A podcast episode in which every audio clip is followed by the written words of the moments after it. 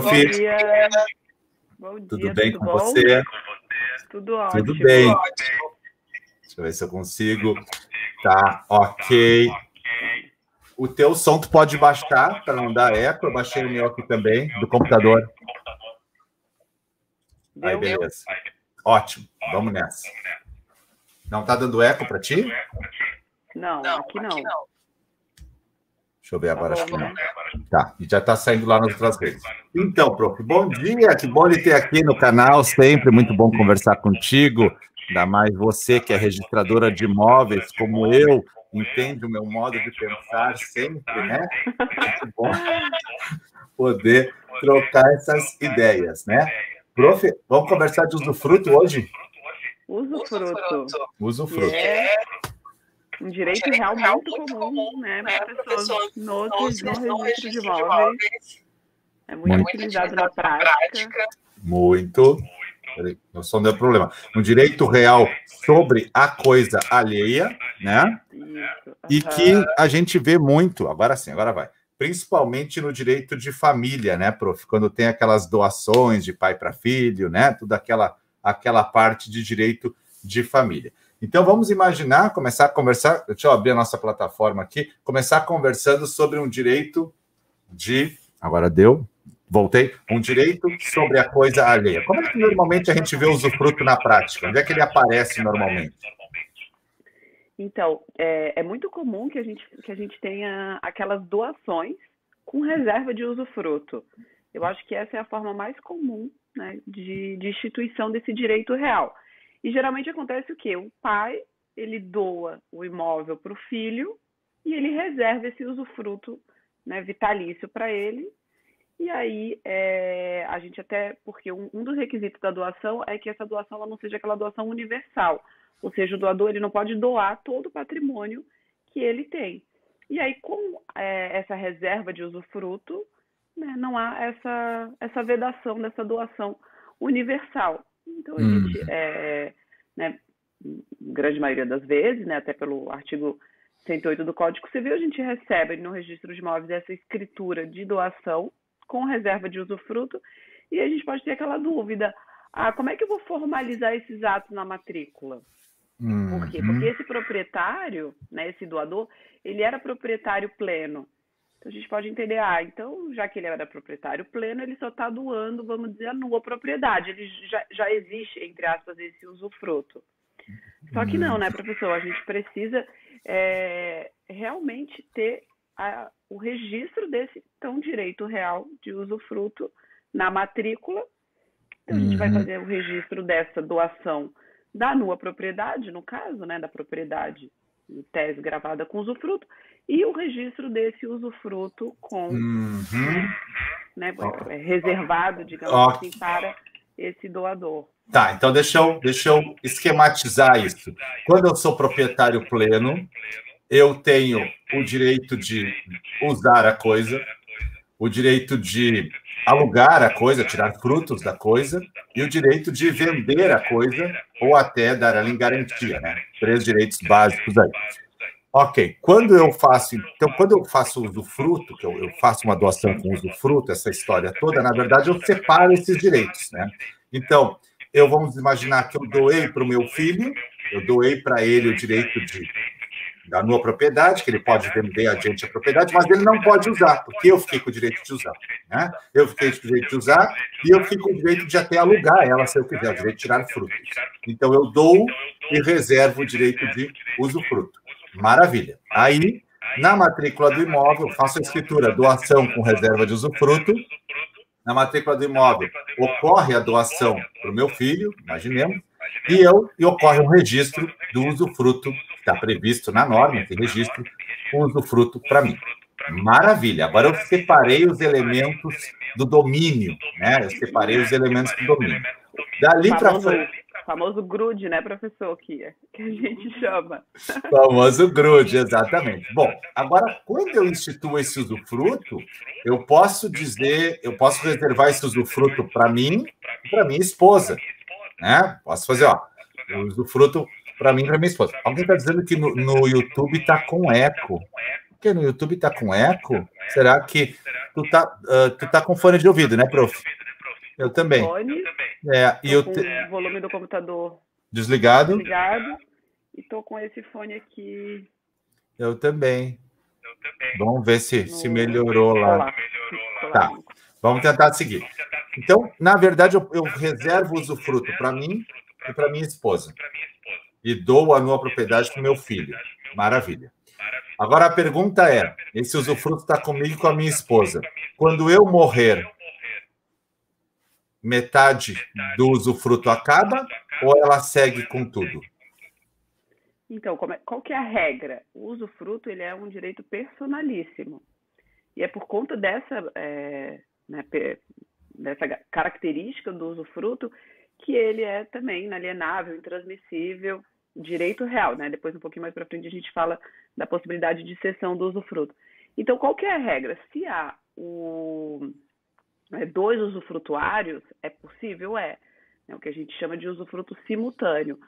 Só que quando ocorre o falecimento de um dos usufrutuários, a regra é que a, que, é, a propriedade se consolide, consolide nas, nas mãos do proprietário. Então, vai se consolidar proporcionalmente, como se fosse assim, 50% do usufruto em razão do falecimento de um dos, um dos usufrutuários, vai se consolidar então, e os outros 50% vai continuar em mãos desse né, usufrutuário até que haja a extinção definitiva desse direito e a consolidação, consolidação então, no, no proprietário.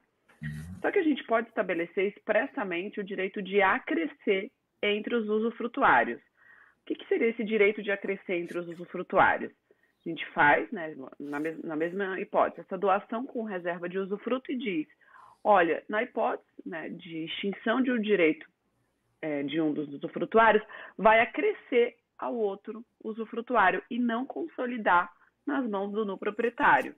Então, é perfeitamente possível esse direito de, de acrescer, né, deve, deve ser expresso, porque a regra é justamente a consolidação né, nas mãos do no proprietário. E aí, no, como que a gente vai fazer isso no, no registro de imóveis?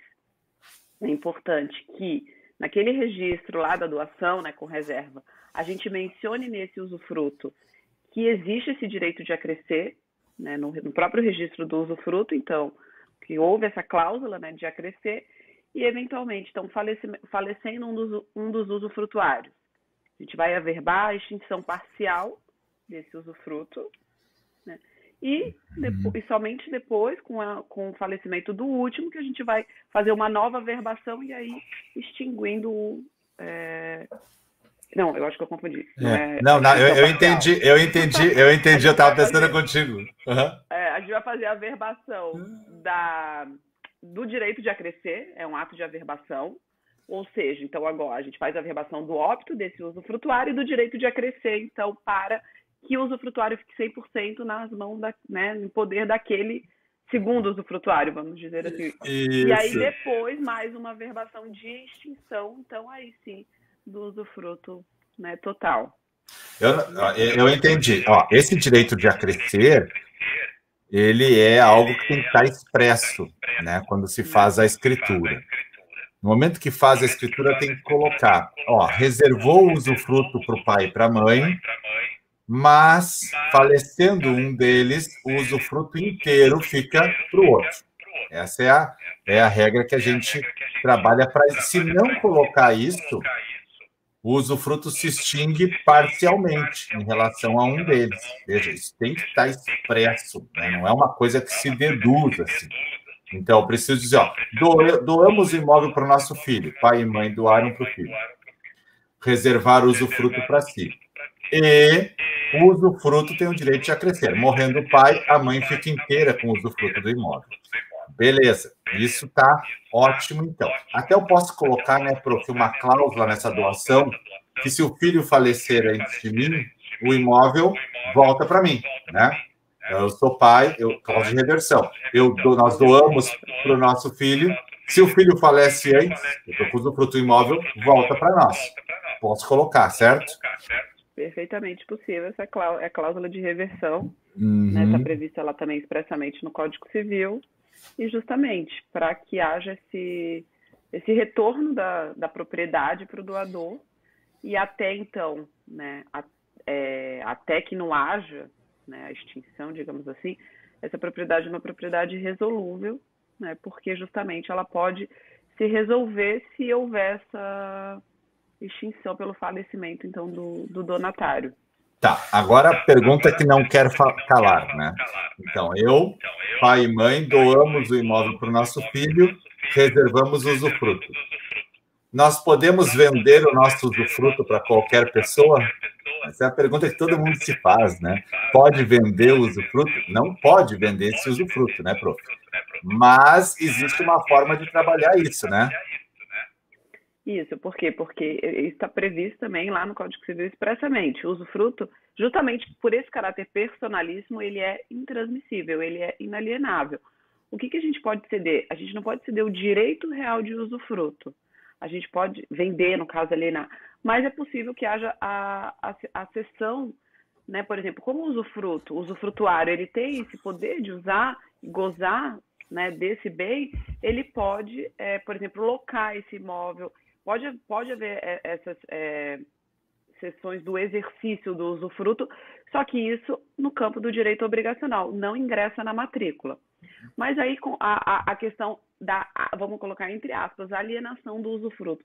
Quais são as formas que a gente pode, então, ter essa alienação do usufruto? Pode acontecer do no proprietário, né? Por exemplo, vamos pôr nesse nosso exemplo, o filho, juntamente com os pais, né, que doaram então o, o imóvel, os usufrutuários, eles em conjunto alienarem o imóvel para um terceiro. E aí a gente vai ter o quê? A gente não vai ter propriamente a alienação do usufruto, a gente vai ter a consolidação da propriedade plena nas mãos de um terceiro, o comprador. E aí, nesse, né, nessa hipótese, é perfeitamente possível. A gente faria, seria, é, né, então, então, o comprador vai comprar tudo. Ele vai comprar numa propriedade e o usufruto. O usufruto. E aí a gente vai ter a extinção né, do usufruto pela consolidação nas mãos, então, desse comprador, e não propriamente uma alienação do usufruto. É, isso eu acredito que é, é, é pacífico, é um perigo falar isso, né? Pacífico direito, mas é, é praticamente né, pacífico, acredito na doutrina, né, na, na, própria, na, própria jurisprudência dessa possibilidade dessa venda em conjunto. O que, o que não pode acontecer é o no proprietário alienar numa propriedade para o João e o usufrutuário alienar o usufruto para Maria. Aí não vai poder, porque aí a gente está tendo uma alienação do usufruto. A gente pode ter eles alienando tanto a não propriedade como o usufruto para né, o adquirente, para o comprador, e aí a gente tem essa consolidação nas mãos do comprador, mas a gente não pode ter essa alienação né, do usufrutuário para uma pessoa diferente e o, da nova propriedade. Perfeito. Se a gente quiser, ah, mas mesmo eu quero, eu quero deixar o usufruto, né, vender o usufruto para um e a nova propriedade para outro. O que, que a gente tem que fazer? A gente tem que esse usufrutuário ele tem que fazer primeiro uma renúncia do usufruto e aí com essa renúncia do usufruto a propriedade vai se consolidar nas mãos do no proprietário então a gente volta a ter aqui um proprietário pleno. Aí sim, esse proprietário pleno, né? Então o proprietário uhum. o grude, né, o famoso, né, gozar, reaver, usar e dispor, ele está proprietário pleno do imóvel. Aí sim, agora ele pode alienar a não propriedade para um e instituir onerosamente ou gratuitamente o usufruto, então, para um terceiro. Então a gente Perfeito. tem que cuidar, porque são situações distintas. Né, então, é muito bom. Então, então, eu faço a doação para o meu filho, reservo usufruto para mim. Beleza. Agora, meu filho chega e diz assim: pai, vou vender o imóvel. Né? Pai, vou, muito comum, eu vou vender o imóvel. Bom, se alguém comprar, não vai poder usar, porque o usufruto está comigo. Então, ele me convence a vender junto o usufruto. E esse ato, os dois vendendo junto, é possível. Perfeito. A gente chama, então, essas compras e vendas aí, né, é, de alguns nomes curiosos, né, prof? Né, bipartida e bipartida inversa, né? Olha só, é, ela pode ser eu posso fazer usufruto não só na doação, eu também posso fazer ele na compra e venda, né, prof? É importante a gente mencionar, né? Eu posso fazer, eu vendo a nua propriedade para um e o usufruto para outro, naquele momento os dois saem de mim, perfeito, os dois saem de mim, agora eu posso, ou posso doar, né? Dou para o meu filho e fico com usufruto. E a diferença de imposto também é gritante. Agora, quando sai os dois, se alguém quer comprar os dois, ele compra tudo num bolo só e puxa para dentro do registro. Eu chamo de compra e venda bipartida.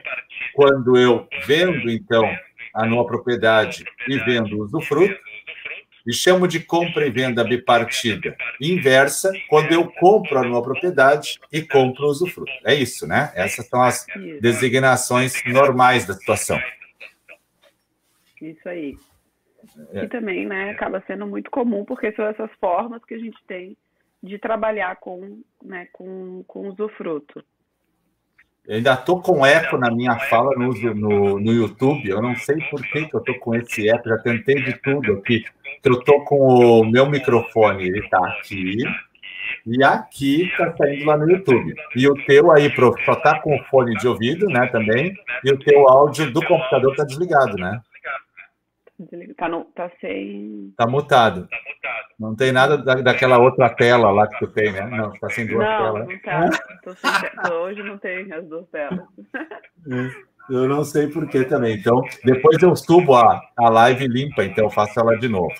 Tá. Então, beleza. Então a gente já sabe que eu posso comprar usufruto em alguma situação? Posso, quando eu compro junto a numa propriedade.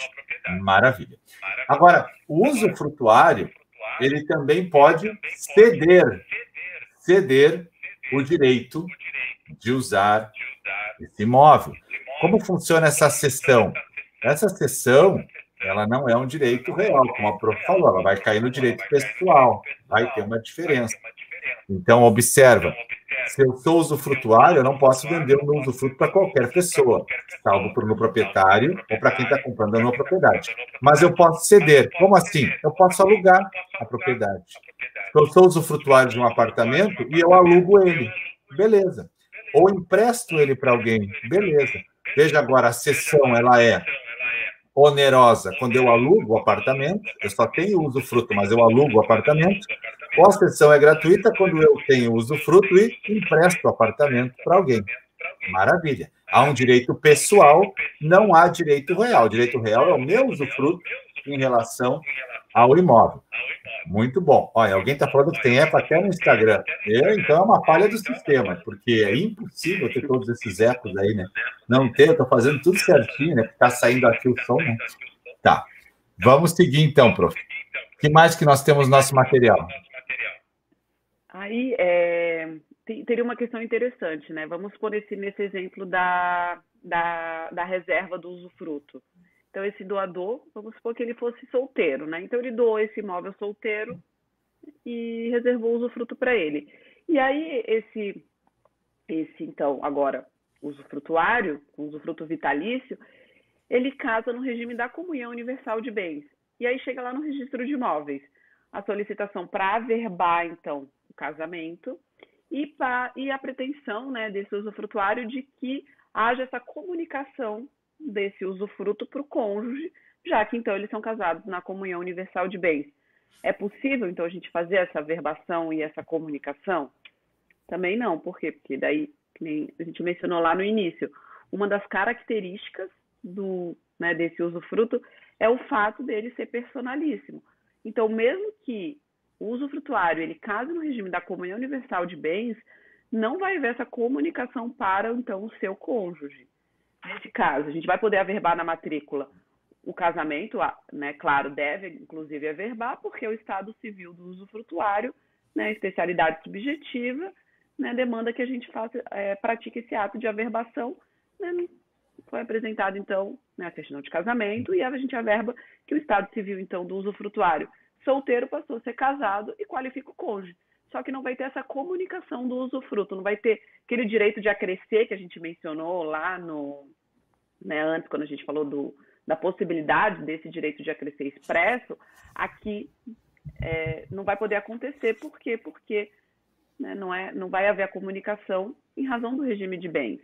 Então, Perfeito. cuidado também, que é, é casamento, casamento não comunica usufruto. Essa que é a questão, não né, comunica. Não comunica usufruto. Beleza, ótimo. Estão surgindo algumas dúvidas ali na tela, né? Pessoal perguntando Eu já vi de tudo ali. Lá, depois lá no é, YouTube também. teve uma pergunta que, se, por exemplo, no proprietário, ele pode vender o imóvel, que eu vi antes. Ele pode vender, por quê? Porque o poder de dispor continua nas mãos do no proprietário. E precisa de anuência do usufrutuário? Não, por quê? Porque é, o, o usufrutuário vai continuar com esse direito real, vai continuar justamente por causa por, por estar registrado na matrícula, tem ampla, ampla publicidade. Então, quem compra esse imóvel, essa nua propriedade, compra já sabendo que tem que respeitar esse direito real pelo prazo convencionado. Pode ser um usufruto vitalício, pode ser um usufruto por prazo determinado, até o ano tal, pode ser um. Enfim, há diversas situações né, que é, que vai acontecer essa extinção do usufruto e que esse adquirente não vai ter que respeitar né, nessa hipótese. Por isso que não precisa da anuência do usufrutuário. Sempre lembrando que não existe usufruto de gaveta, né? Os caras, não, eu tenho um documento de usufruto em casa, né? Gente, usufruto tem que estar na matrícula do imóvel, né? É, justamente por isso que a gente falou, ah, é, o, o, registro da doação com reserva de usufruto. A gente vão ter, vai ter dois, vão ter dois registros na matrícula. O registro da não propriedade e o registro do usufruto, né, para então a criação desse direito real. Né, Perfeito. Então, não então, existente. então, recapitulando para a galera que chegou agora, a gente está com 185 pessoas aqui. O, de regra, eu, como proprietário, tenho o usufruto comigo e o direito de dispor, de vender o bem. Agora eu posso separar isso no mundo. Eu posso vender o usufruto para um, a propriedade para o outro. A primeira venda é possível, a primeira que sai de mim. Ou posso doar, doar a propriedade e reservar o usufruto. Beleza. Lembrando que a tributação aqui ela é curiosa. Veja, se eu faço uma doação ao meu filho e reservo o usufruto, o imposto é de doação, ITCMD, e eu reservei o usufruto para mim que é uma tributação. Já vou pedir para falar. Agora, se eu faço compra e venda da nova propriedade para um e do usufruto para o outro, também a, a, a, tributação agora é outra, é municipal. Beleza. E aí, se alguém vai comprar o imóvel, o imóvel já está separado, usufruto de um lado e uma propriedade do outro. Alguém vem e quer comprar tudo. Também vai ter uma tributação aqui, né, prof? Fala das tributações aí. Quando é que é ITBI, quando é que é ITBCMD? É, só só uma, acho que a Priscila que perguntou, o valor do usufruto sempre é um terço do valor do imóvel. E tem que olhar a normativa do Estado. Por exemplo, Depende. o Estado de São Paulo está certo. O usufruto é um, é um terço do valor e a não propriedade são dois terços. Só que, por exemplo, Santa Catarina já é 50%, 50%. Uhum.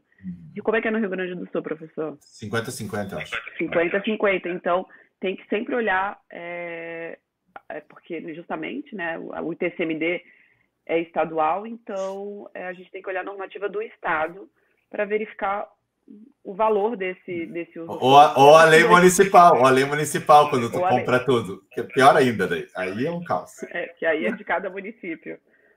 Mas é. mas é exatamente assim. Então, por exemplo, nessa doação com a reserva de usufruto, é, vai, vai incidir TCMD porque é uma doação. Agora, se for uma compra e venda daquela bipartida, aí é ITBI. Então, a gente tem que é, analisar a natureza do ato que a gente está tá praticando para verificar. E aí, vamos supor, uma compra e venda bipartida.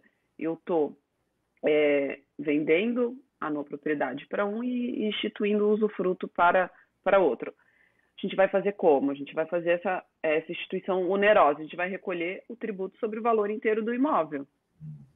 Né, professor? Agora, vamos supor, se eu estiver doando com reserva de usufruto, eu posso doar, nesse momento da doação, eu já posso recolher o ITCMD sobre 100% do valor do imóvel. Só que eu posso recolher só sobre o valor da nua propriedade, e aí depende de cada estado. Então, aqui, por exemplo, em São Paulo, eu posso recolher só sobre dois terços. Por quê? Porque um terço eu vou daí lá recolher no momento da extinção. Perfeito. Ou 50%, se for, por exemplo, Santa Catarina, Rio Grande do Sul. O que, que eu recomendo? Sempre recolho sobre o valor inteiro do imóvel, porque lá na extinção já não tem esse problema se foi recolhido, não foi, qual é o valor, aquela confusão. Então já recolhe, porque vai ter que recolher mesmo, já recolhe no momento do ato sobre o valor inteiro do imóvel. Não sei se Uhum. O professor concorda? Como é que é, o, o que acontecia no passado é que a extinção do tributo ficava lá na morte do usufrutuário.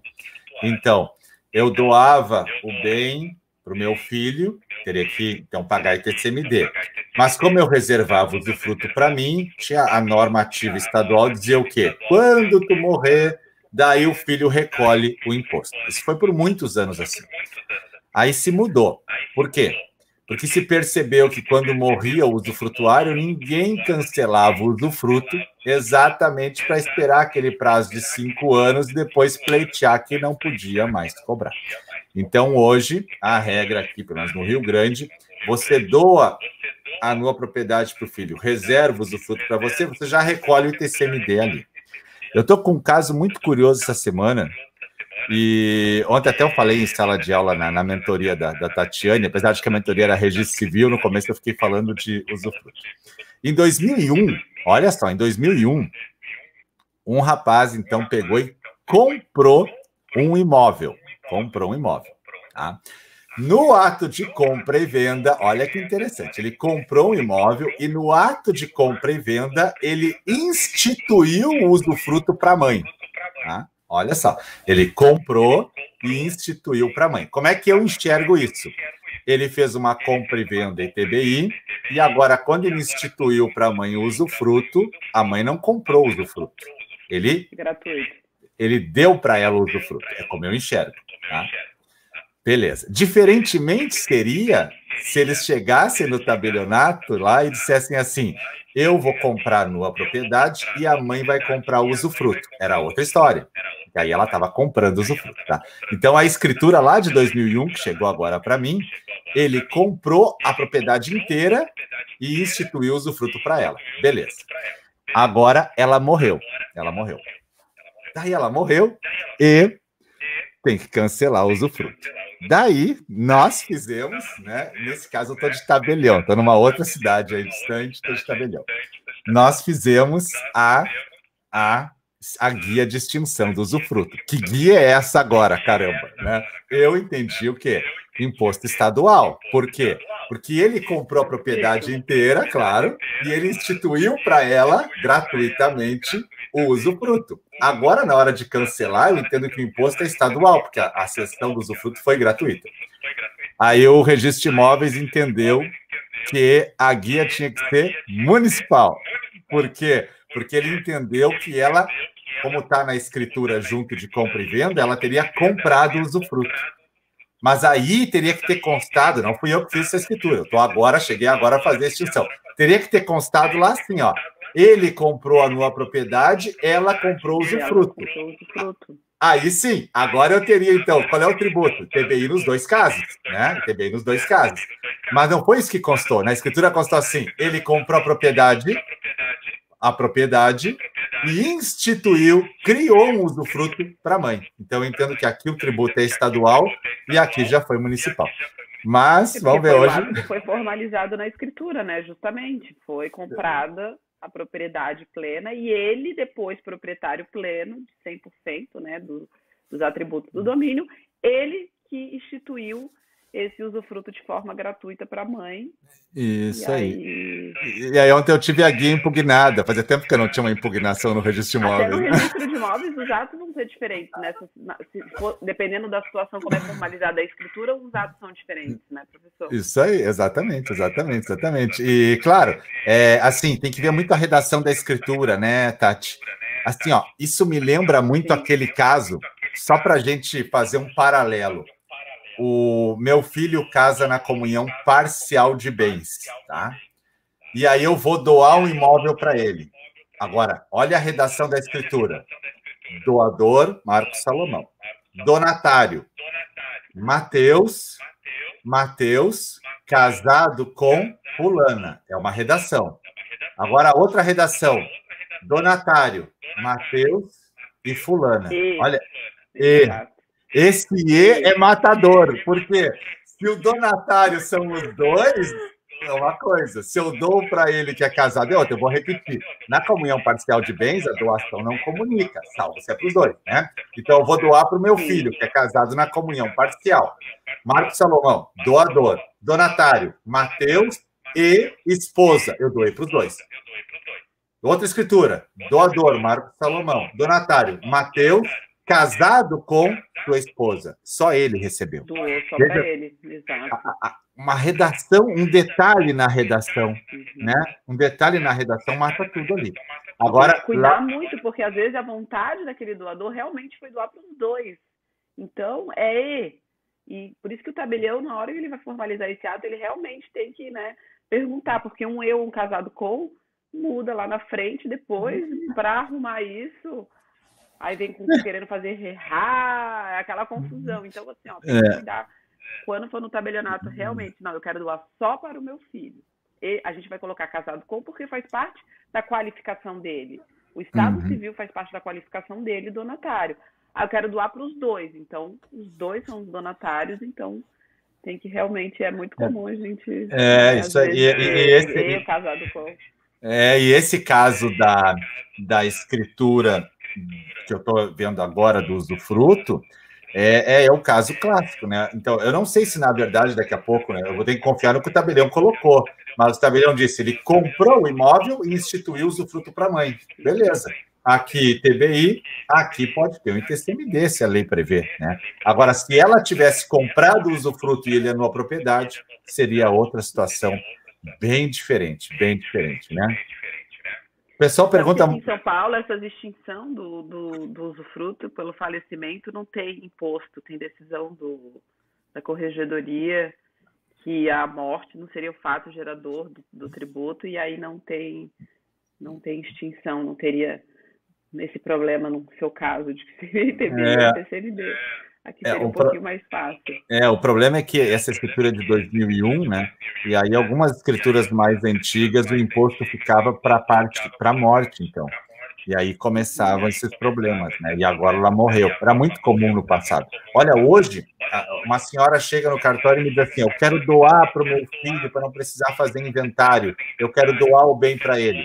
Maravilha. Só que ela tem que recolher o tributo, né? Tem que recolher a tributação, tem que recolher, tem CMD. Ah, não tem como recolher quando eu morrer? Não, vai doar agora. Doar. Ah, e se eu fizer uma reserva de usufruto, eu não posso recolher o imposto depois? Era isso que acontecia. Hoje não né? é mais fácil fazer um testamento, ele não vai ter o tributo agora, vai ter depois, né? É, é, isso são questões muito curiosas de balcão, muito curiosas, mas a tributação não escapa. Prof, cláusulas de inalienabilidade, muito comum de ter nessas escrituras de doação com reserva de usufruto, né? Muito comum, são as cláusulas restritivas, né, que o próprio doador, ele, ele impõe sobre o imóvel para proteger, digamos assim, esse donatário. E a gente tem que lembrar que essas cláusulas restritivas elas só podem ser em atos de liberalidade, então doação ou testamento, né? Na compra e venda, eu não posso estabelecer essas cláusulas, salvo, e aí como a gente tem que cuidar naquela doação modal com compra e venda. Ah, é, cara. É... A prof, a prof, a prof não pergunta, a prof não perdoa, perdão. Ela vai lá no negócio, né? Tá, vai lá. Boa. É porque a regra, doação, posso impor cláusulas? Posso, né? Daí a gente tem que cuidar aqui só antes de entrar na doação modal.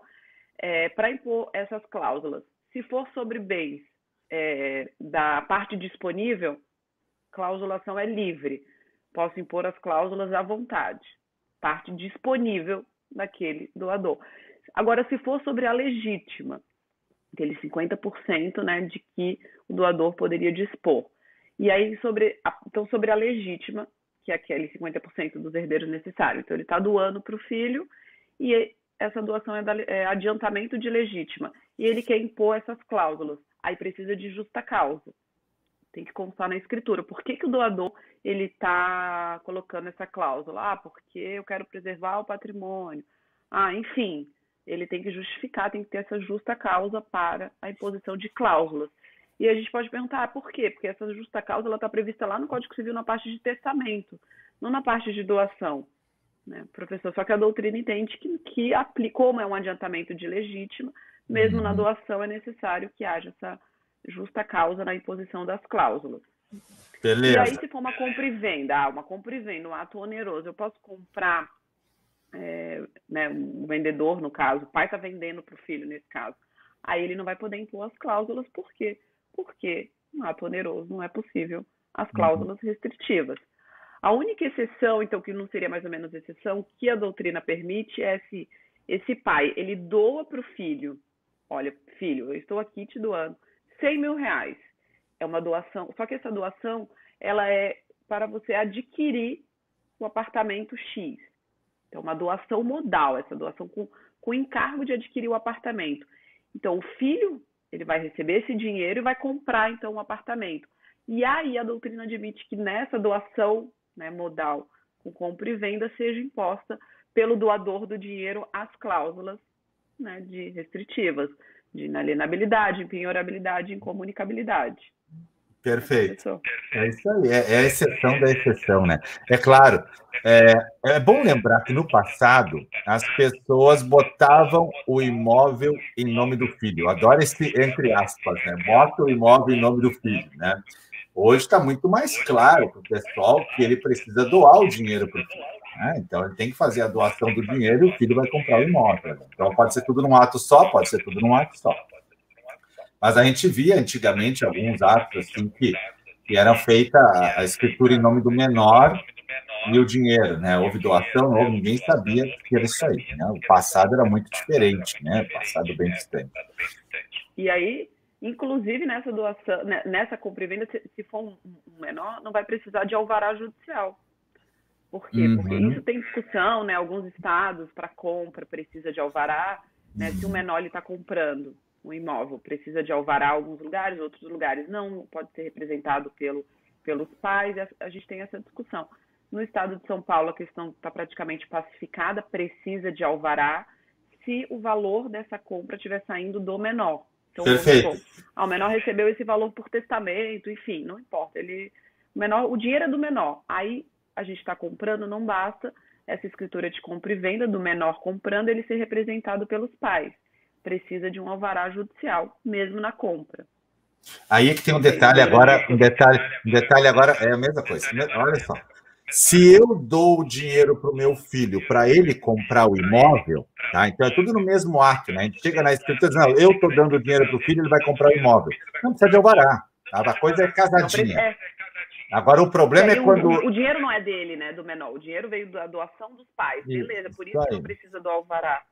É Agora, de quando ele, o dinheiro é o dinheiro, o dinheiro está na conta dele que ele recebeu do avô, por exemplo. Aí eu, pai, ah, vou pegar esse dinheiro para comprar um imóvel. Agora eu preciso de alvará. Agora tem um, uma zona cinzenta aqui, prof, que eu, eu tenho umas, umas pulgas atrás da orelha. Eu dou o dinheiro para o meu filho, ou eu boto o dinheiro na conta dele, lá em agosto de 2020. E agora, em agosto de 2021, eu quero sacar esse dinheiro para comprar um imóvel. Olha, o hiato de um ano aí, né? Será que nesse caso eu não precisaria do alvará? Né? Veja só, porque as, acontece eu botar, né? Bota o dinheiro na conta do filho. Por que o cara botou o dinheiro na conta do filho? Por mil motivos, né? Aí agora passou um tempão, ele quer ir lá e sacar esse dinheiro e comprar um imóvel. Então, ali eu já vejo uma zona cinzenta. Porque quanto tempo esse dinheiro pode ficar lá e eu fazer uso dele? Será que esse dinheiro agora não precisaria de alvará? Como tu faz essa leitura? Olha, realmente, né? Por quê? É, Porque né? já doou, agora o dinheiro é dele. Gente, é, é, essa dispensa seria nessa doação modal, que é a doação com encargo. Olha, eu estou doando para você adquirir o imóvel.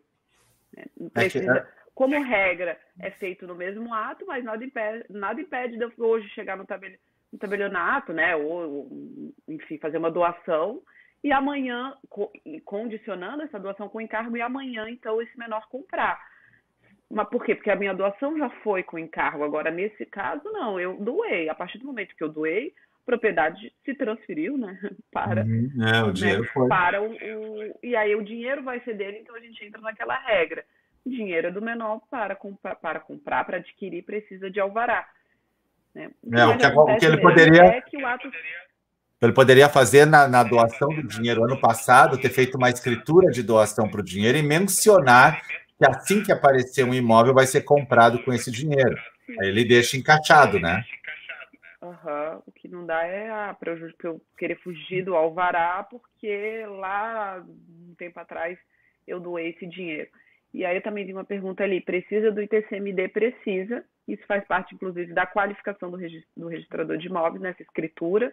Ele vai verificar que se houve né, o recolhimento do ITCMD dessa doação e do ITBI da compra e venda. Perfeito. Eu também acho que tem que fiscalizar esse TCMD. Até pelo, pelo 289 da Lei 6015 tem que fiscalizar. É, existem algumas decisões que eu vejo assim muito curiosas, né? Dizendo que se, o, se, o, se a parte declara que recolheu o TCMD na doação modal, não precisaria mencionar isso na escritura, né? Não precisaria ter essa fiscalização, somente do ITBI daí, tá? Mas eu confesso que eu acho que tem que fiscalizar tudo. Tá? Minha opinião pessoal, né? Porque assim, tem casos que o cara diz: não, não, eu doei o dinheiro para o meu filho, essa parte está ok, agora a gente quer pegar o dinheiro e comprar a casa. É, tudo é muito subjetivo, né, prof? Tudo é muito delicado. Eu acho que tem que, tem que fiscalizar essa doação também. Uh, tem gente... o tabelião, ele estiver formalizando né, a escritura, ele vai justificar que não houve o alvará por causa dessa doação. Então, ele vai formalizar entre aspas, essa doação na escritura, e o próprio tabelião vai ter que exigir, então, a guia de, né, do, do, tributo dessa doação do numerário. Então. Exatamente. É. É, tem gente lá no YouTube, eu dei uma olhadinha agora no YouTube, já vamos, já vamos para lá. Tem gente perguntando lá, o ITBI deve ser exigido na escritura ou no registro? Né? Pergunta ótima, né? O ITBI. Olha, para os tribunais superiores, no registro. Isso. Para os códigos de normas, que eu acho que é grande, eu acho que só o Paraná que não tem isso, né, professor? Os outros é. estados todos, as normas exigem que o tabelião recolha o TBI no momento da lavratura da escritura. E aí, né, a gente sabe que tem aquela pirâmide Kelsen, é. de normas, depois Constituição, depois decisão, tô brincando, gente. É. Se o Código de Normas do Estado exige que o tabelião recolha os impostos na escritura, recolha na escritura. É porque a uhum. decisão, a decisão do Tribunal Superior ela não está errada. Se a aquisição ela ocorre no momento do registro, o imposto ele é devido da aquisição, é por isso que o fundamento né, do recolhimento no momento do registro é isso, que é ali que vai ser realmente a transferência da propriedade. Só é. que a prática, eu acho, né, a prática né, notarial de muito tempo sempre foi o recolhimento na escritura. Então, já vai ter que recolher, já recolho na escritura, já chega certinho para o registro de imóveis. É, isso aí, é, é melhor. É, os códigos de normas, por enquanto, não abrem mão do recolhimento do tributo na escritura. Né? A gente sabe que a decisão é, lá do Supremo sobre isso né, é bem interessante, realmente. Eu acho que ela tem até fundamentos bem práticos mesmo e bem teóricos também, porque é no registro que se transfere a propriedade, então é ali que vai incidir a tributação. Mas é difícil você imaginar que os estados vão abrir mão desse tributo e os municípios no ato da escritura. Muito difícil. Ainda é difícil, né? Pode ser que no futuro sim. Né? Nesse só momento. Para, acho... Paraná, que eu me lembre, é, o recolhimento é feito só no momento do registro. Se tiver alguém do é. Paraná, me me é. corrija, mas no Paraná, realmente, as escrituras elas não, não vêm com, com o ITBI já, né, já recolhido. Ali a Sandra Leão perguntando, é o caso da compra e venda do menor de idade. Isso que nós falamos antes é o caso da compra e venda do menor de idade. É, Fabião falando para dificultar o calote da fazenda pública. É, nesse país, a gente tem que entender que ninguém quer pagar imposto, né? Isso é muito comum, tá? Então a galera faz assim, ó, manobras e manobras para não pagar imposto, né? O problema é que há uma série de mecanismos para evitar isso. Então, é difícil você imaginar que o cara vai pagar o tributo depois no registro, não vai pagar na escritura, vai virar uma gandaia mesmo. A galera vai fazer a escritura, não vai registrar, vai criar um sistema paralelo a isso. É que nem procuração em uh, mandato em causa própria, né? Também, eu entendo que tem que recolher o tributo, né? Senão o mandato não está valendo. Ó, Os requisitos da compra e venda, né? Então, isso mandato aí. em causa própria. Então, se vai ter um imposto, já Ali, a, a Bia Brito perguntando, no caso de doação de direitos possessórios, no caso seria a cessão de direitos possessórios, incide TCMD? Depende do Estado. Depende do Estado, tem essa previsão de incidência de TCD, tem, não tem. É por isso que o pessoal faz para um instrumento particular, não faz para escritura pública, para escapar desse tributo. Não sei se já. Pessoal registradora pura, né, prof? Tu não vê essa sessão ainda de posse, né? Não. É só, é só RITD, ITD e PJ. Tem um pouco no. É, esse, é, a pretensão das partes de registrar no RTD esse documento de sessão de posse. Aí uhum. registrar no RTD para fins de publicidade e conservação. Daí a gente entra, né? É, a posse. É, é a, a, eu tenho uma live só de é posse, uma hora sozinho falando de posse, sessão de posse. Ela é muito delicada, porque assim, a pessoa declara: ah, eu tenho a posse, quero ceder para ele. Me prova que você tem essa posse. Me diz. Ah, é só uma declaração, é o que interessa. E aí tu vai lá ver até o imóvel é público. Será que ele teria a posse, né? Então, é, eu, eu eu enxergo de forma diferente, mas eu sei que eu estou errado, tá? Eu sei, né? Porque meus amigos tabeliães me puxam as orelhas todos os dias, porque eu digo assim: para fazer, é coisa minha, para fazer sessão de posse, essa posse tem que estar em algum lugar formalizada, ou numa ata notarial de posse, ou num documento judicial da posse, tipo divórcio, aonde o juiz menciona a posse ficou com ele. Beleza, agora eu sei que a posse está ali. Agora, a parte de chegar no balcão e dizer assim, ó, ah, eu quero ceder a posse, tem algum documento? Não, só de boca. Eu já acho mais complicado, né? Mas eu sei que tem muitos lugares que fazem, porque a realidade de cada localidade é muito diferente, né, É, porque daí, se fosse, você estaria fazendo uma escritura declaratória de posse, seria isso? Isso, é essa aí. Porque, porque se eu não tenho documento nenhum e eu chego lá, eu quero, eu quero ceder a posse, então é uma escritura declaratória, eu posso declarar qualquer coisa, assim, né? Qualquer coisa. Isso. É, é essa, é, é, é, por isso não que eu acho perigoso. Não de posse. Agora, se eu tenho um documento formalizado que eu sou possuidora desse imóvel, aí eu posso ceder a posse é. né, disso.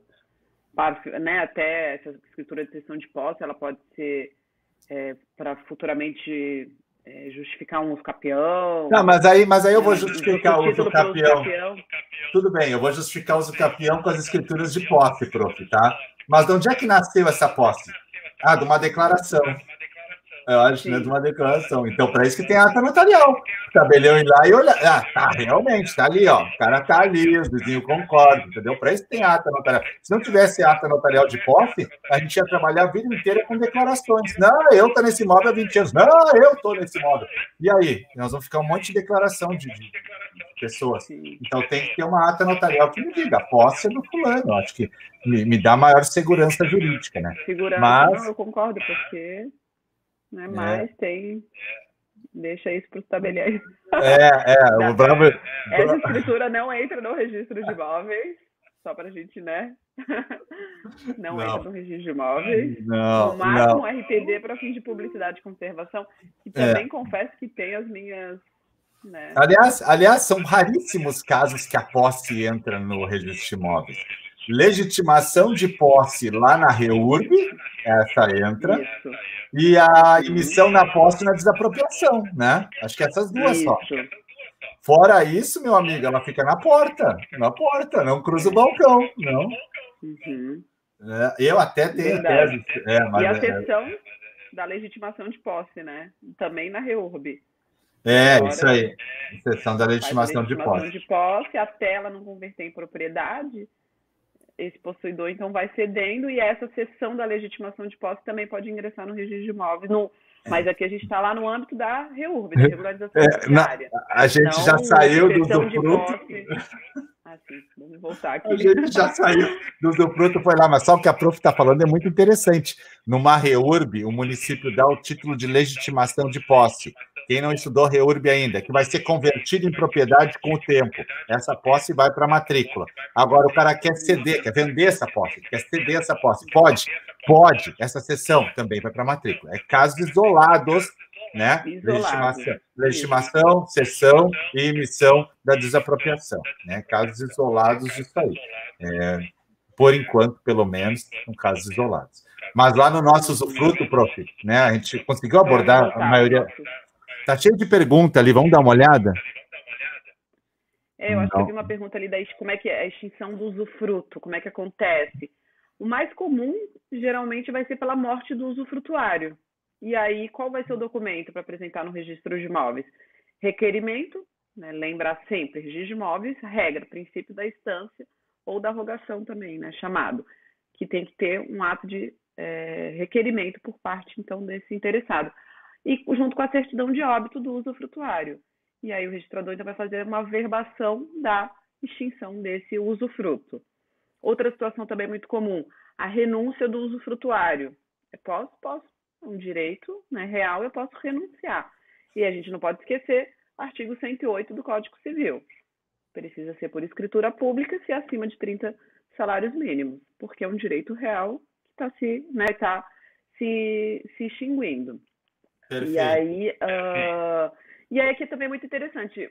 Eu tive um caso assim, professor veio uma escritura de renúncia do usufruto, tá? E o usufrutuário estava com indisponibilidade na matrícula.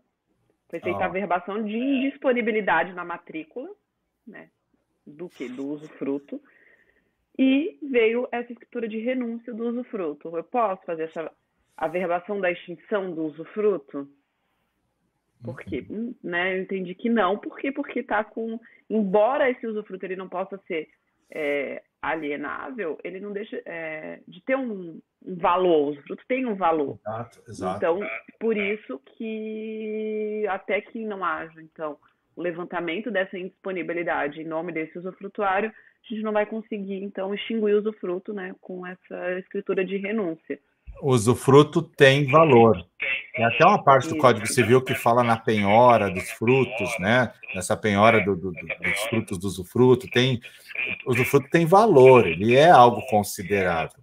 Conta que penhorar, né, o direito, né, do justamente por ele ter esse valor econômico, o usufruto. Então, exatamente. Aqui, e aí, prof, prof, conta aquele, aquela que nós falamos antes da, do inventário que a viúva quer ficar sem nada né, no inventário, e aí ela vai receber a ameaça como do fruto. Conta isso aí.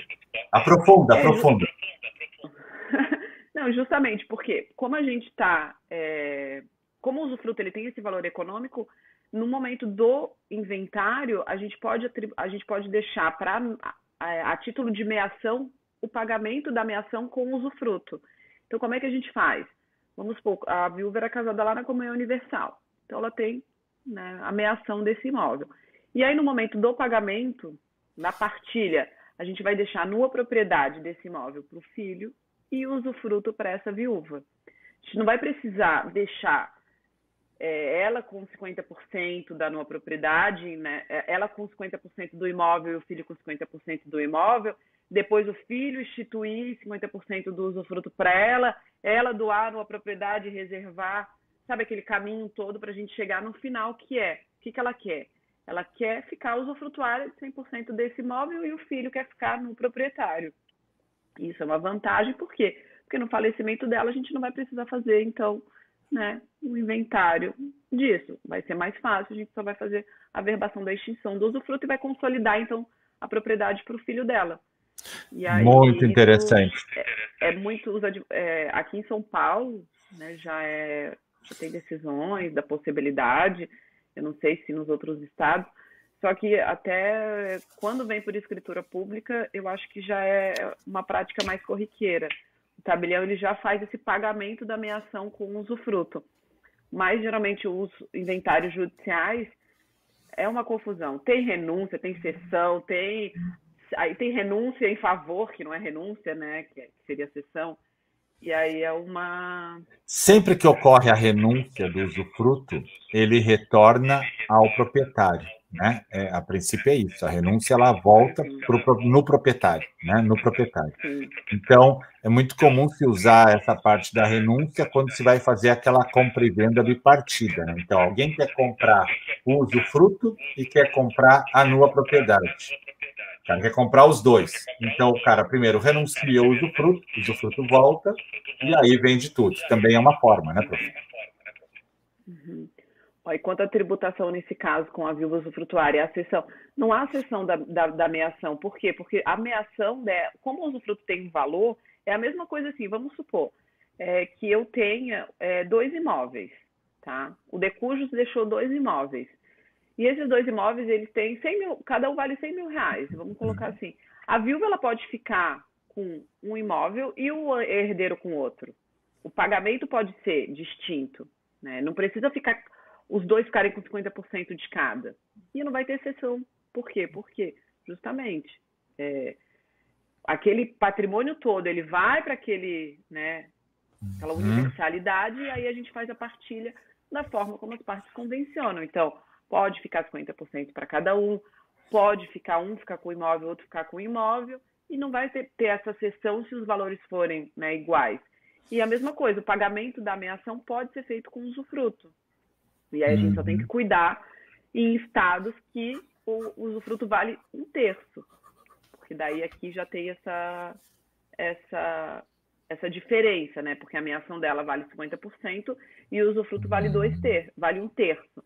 Então ela está ficando com esse pouquinho a menos. Aí pode ser que aqui tenha essa tributação. Mas em estados que o usufruto vale 50%, aí é mais tranquilo, porque é, ela está ficando com a só que em vez de ficar com a ameação de 50% do imóvel, ela vai ficar com a ameação com, a título de usufrutuário desse imóvel.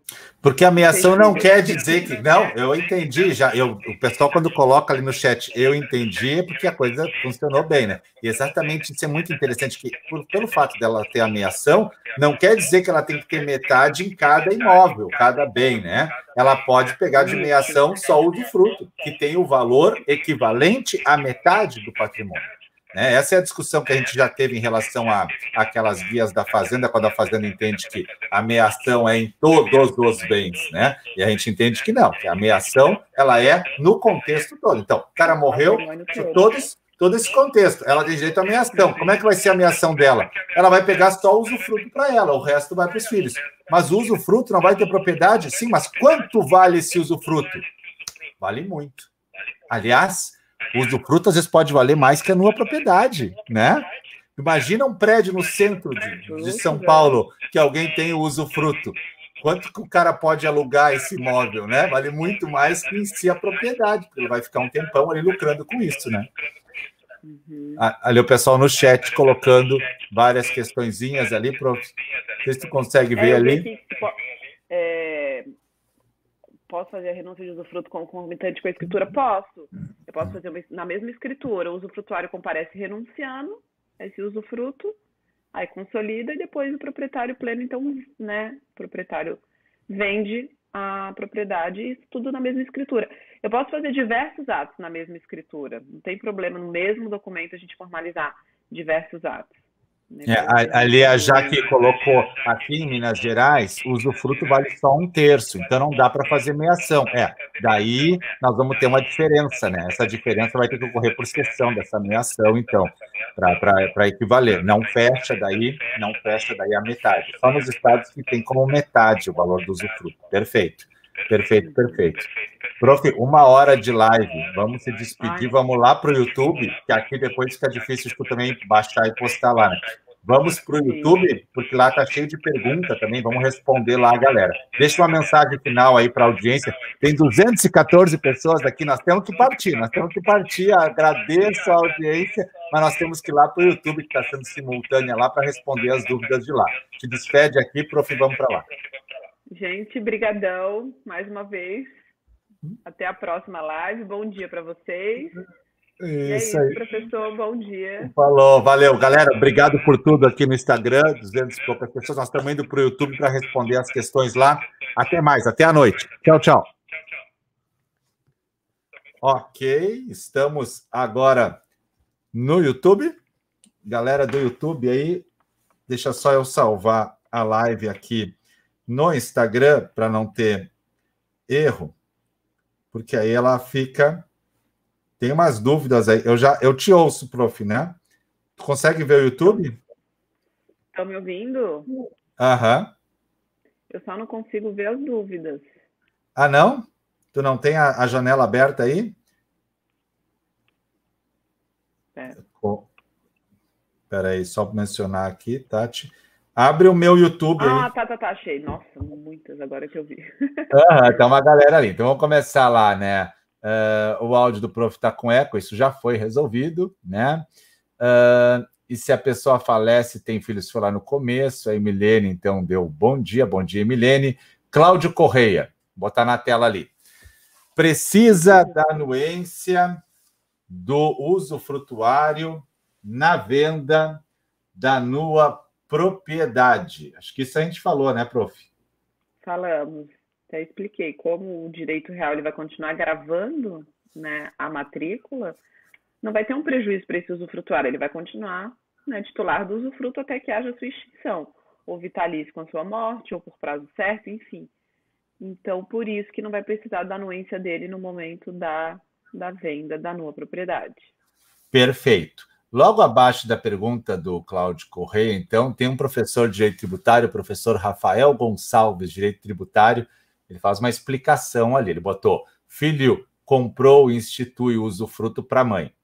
ITBI na compra da propriedade e no usufruto se for oneroso. Se for sem oneração, é ITCMD, perfeito. Aí depois ele continua, né? Quando a mãe faleceu, torna o usufruto ao filho, independentemente se foi para a mãe onerosamente ou não incide ITCMD. Ok? Salvo os casos de isenção. Obrigado, professor Rafael, pela colaboração aí, ajudando sempre o canal, né? Muito, muito obrigado. Bom ter um professor de tributário aqui, né, prof? Já Sempre dá. Bom. Nossa Senhora, professor é... de tributário. professor de tributário é um cara diferenciado, eu sempre digo isso, o cara tem que conhecer, né? Muito legal. A Aniela perguntou ali: o ITB deve ser exigido no ato da escrituração ou do registro? A gente respondeu também, também antes, né? Abaixo, Bruno Furtado. O pior é fazer o recolhimento do ITBI e a prefeitura não emitir o carnê de PTU em nome do novo proprietário e acaba fazendo ação de execução fiscal em nome do antigo proprietário. Acontece. Ah, no caso, teve alienação do imóvel e o novo adquirente não, não registrou, enfim, a prefeitura não foi comunicada, e é. aí continua tributando em nome do antigo titular. Seria Tem isso? coisas interessantes aí, né, prof? Porque assim, às vezes a prefeitura ela altera o ITBI com base na promessa de compra e venda, né? O IPTU, com base na promessa de compra Sim. e venda. E às vezes ela, ela dá a guia de ITBI e aí ela não altera lá no cadastro e fica cobrando o proprietário anterior ainda. Então é, é... por isso que cadastro é cadastro, registro é registro, meu amigo, né? É isso aí, tá? O que vale é o registro, o resto é festa, o resto é festa, o resto vale tudo, né? Aqui, aqui a, em São Paulo, a gente comunica toda a alienação no fim do mês para a prefeitura. Hum, legal. De todas as alienações, eu acho que até para isso, para eles atualizarem o cadastro e evitar que aconteça, que aconteça Eu comunico isso. as doações e os inventários, as partilhas. Okay. Eu não comunico a compra e venda porque eles fazem com base na guia de TBI lá. É, porque já fizeram a guia, já dava para ter alterado o cadastro, né? Mas enfim. É. Mas se o cara não registra a escritura, né? Então, é, pode isso... acontecer, não registrar a escritura, desistir, a pessoa vender para outro e aí tá. Por isso que é mais, é. É, acho que é melhor essa comunicação feita pelo registro de imóveis após o registro da, da escritura. Ali a Rani, ela perguntou quando da extinção for por renúncia, a tributação, né? E... Quando a extinção for por renúncia, a tributação. Sim. Não, tem, tem tributação, não lembro, mas tem que submeter a guia, né? Submete a guia igual, mas tem tributação. É uma guia de, de TCMD, que nem o professor. Ah, não, essa sim, sim, sim, sim, essa sim, tá certo. Uhum. É. Mas em alguns casos é é isento, né? Em alguns casos é isento, né? Eu acho, dependendo da lei. É, depende da lei estadual, depende do, do valor, pode cair na uhum. faixa de isenção. Só que o que a decisão aqui em São Paulo foi no óbito. No óbito do usufrutuário não haveria imposto. Mas isso em São Paulo. Eu acho que os outros estados tributam mesmo no óbito, essa extinção do usufruto. Também acho. O Bruno Furtado, entendimento da quarta jornada de direito civil, dando até uma posse em garantia. É, para dar posse em garantia tem algumas formas de fazer isso, mas é difícil, né? Não é assim. Eu não entendi da posse em então, garantia. Não, eu acho que quando... a posse em garantia? Uma hipoteca sobre uma posse? É, aquela legitimação de posse, será, né? Fiquei pensando Não também. Entendi. É. Vou Bruno, ver se, se o Bruno, Bruno. Se, manda manda se o Bruno estiver aí ainda, coloca aqui para a gente ver. É. O Edenilson, um bom dia. Doralice, a gente vem para cá também. A Isaura, cheguei. Emilene pedindo like, é isso aí, dá like, né? Janaína, Janaína, viemos junto. Vanessa tá aí também, bom dia. William, bom dia. Domum Oficial. Domum Oficial, esse é um nome diferente, Domum Oficial ali, né? Vamos lá. Precisa da anuência da esposa, é, comunhão universal de bens, para nomear terceiro usufrutuário em testamento particular? Precisa da anuência de esposa. Eu adorei o caminhão do corretor ali, ó, o caminhão universal de bens, né? comunhão é. para nomear um terceiro. Não. Se a pessoa está fazendo um testamento, se precisaria da anuência é, do cônjuge, do testador, é isso? É, não precisa. Testamento é personalíssimo. Só nem pode, se tiver anuência, eu acho é. que o testamento é inválido, é nulo. É, isso aí, não pode. Não pode, o testamento é ato personalíssimo, é. ele pode fazer né, o que ele bem entender com seus bens, né, com aquele respeito da legítima. Então, nomear terceiro usufrutuário, ele pode deixar, por exemplo, esse imóvel. É, só, se, só se aqui, ó. O que ele está querendo dizer assim, ah, eles são, os dois são casados na Universal, então o imóvel é dos dois. Então, esse testador vai e nomeia um terceiro sobre o usufrutuário desse imóvel. Só que aí, no caso, a, a cônjuge é a proprietária também. Mas no testamento não tem como dar essa anuência. Teria que ser é, na não, doação, não. Né? Na doação. Exato. Não, nunca vai ter que ter anuência de ninguém no testamento. A gente vai verificar se realmente essa cláusula depois ela vai ser, ser válida isso. Ou não. É, briga comprometer o testamento ainda, hein? Cuidado, não uhum. pode ter a esposa do lado assinando o testamento ali, né? Sim, o Edivaldo está tá ali mencionando: comprei um terreno onde o mesmo só tinha um contrato de compra e venda. Entrei com a ação, o juiz me deu a posse, com base nos meus documentos. Só que quando na prefeitura não consigo identificar o terreno, isso deve ser um loteamento clandestino, provavelmente, né? Tu comprou um loteamento. Primeiro, contrato engenheiro. Começa contrato engenheiro. É. Pelo engenheiro. O engenheiro vai lá em loco, daí vai medir o imóvel, vai fazer o memorial e a planta que vai precisar para qualquer coisa que for, como for, como for retificar esse imóvel, como for retificar, como for regular, para qualquer situação que você for regularizar, você vai precisar desse trabalho técnico. Então, se for eventualmente fazer uma retificação de área, vai precisar. Se você for entrar com os capião, vai precisar. Se for um loteamento irregular, se for uma área dentro de uma matrícula maior. Então, qualquer forma que você tiver para regularizar, você vai ter que ter esse trabalho técnico. Então, a primeira orientação é já procura um engenheiro para ele medir é, logo. E o melhor, né, prof, faz o, ma, o, a planta. Eu sempre falo mapa, coisa horrível, né? Mapa parece Eu mapa. falo também. É, Memorial e mapa, não, planta. Memorial e mapa. Planimétrico, não consigo nem falar. E pega a assinatura dos confrontantes, né, prof? Pega a assinatura dos confrontantes. Ah, os confrontantes também são poceiro. Pega igual, bota ali, pega a cópia dos contratos. Quando tu for fazer uso capião disso aí, tu vai precisar de tudo isso aí, meu amigo, tá? Tudo isso aí, tá? Mas comprar imóvel irregular é assim mesmo. É. Por isso que, ó, dica do dia: vai comprar um imóvel, procura um advogado ou um tabelião, tá? Para começar, né? Eu não vai lá no registrador, porque ele vai te dizer que não dá para comprar. Então vai, vai no tabelião e no advogado primeiro, tá? Para garantir que tu vai conseguir comprar. Porque a gente olha loteamento clandestino, a gente já disse, né, Tati? Não dá, pronto, não dá, né? Não dá. Não dá. Uh, a Sônia dando bom dia, a Denise dando bom dia, a Anne Martins dando bom dia, a Verônica dando bom dia, o Isaac dando bom dia. O pessoal que está chegando aí, o Nelson e a Janaína. Muito bem, tem 74 pessoas aqui no YouTube. Cuidado ao comprar esses lotes irregulares, né? É muito comum, a gente compra na paixão um lote irregular. Depois, quando vai ver, está cheio de problema. Então, se não tem loteamento registrado, você vai ter que tentar uma uso capião, que nem sempre é fácil num loteamento clandestino, né, prof? Isso. Ou, eventualmente, uma regularização fundiária, mas aí a gente precisa dessa postura ativa do município né, professor? Que também é. seria a forma mais, é, digamos assim, que resolve o problema mesmo ah. desses loteamentos, se tiver uma situação consolidada, uhum. é a, a REURB. Mas a aí também.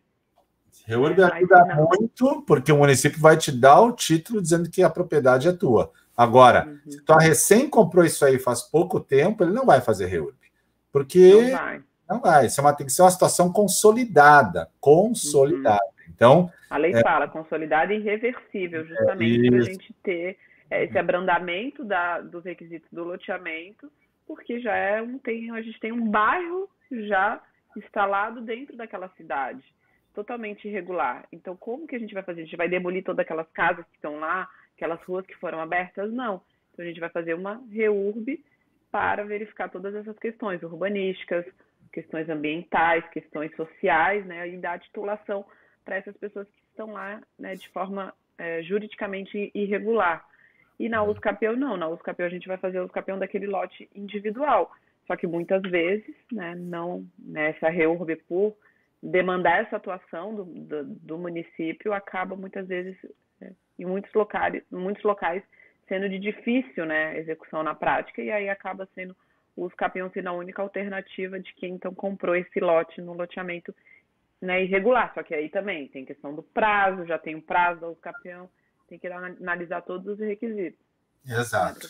Ali a Doralice colocou que no Mato Grosso o povo compra muita fazenda de áreas enormes, só com a posse, acho que é uma cultura local isso, né?